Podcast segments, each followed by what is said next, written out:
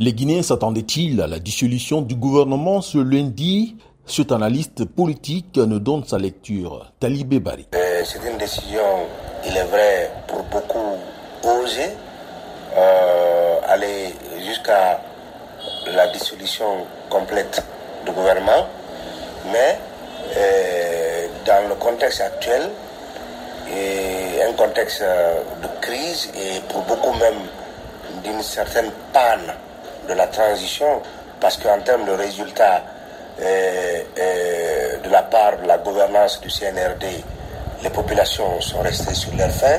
Euh, vous voyez le contexte actuel marqué par les restrictions sur Internet.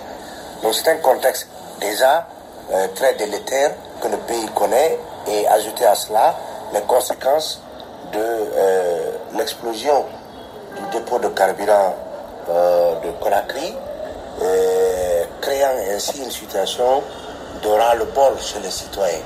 Si des Guinéens réclamaient depuis quelque temps un changement de gouvernement, les mesures conservatoires prises à l'encontre des ministres sortants par les autorités militaires semblent surprendre cette Guinéenne, Djara Girassi. Beaucoup attendaient quand même euh, un, un remaniement, mais pas une dissolution totale puisque les gens se disaient quelle était justement l'opportunité d'aller à une dissolution, pourquoi pas demander au ministre de démissionner? Parce que ça, ça intervient, mais dissoudre tout un gouvernement, on, estime que c'est grave. Il a été aussi demandé aux ministres déchus de restituer leurs documents de voyage, mais les regards sont tournés vers le futur gouvernement qui devra faire face à des défis notamment le dialogue politique inclusif réclamé par une partie de la classe politique.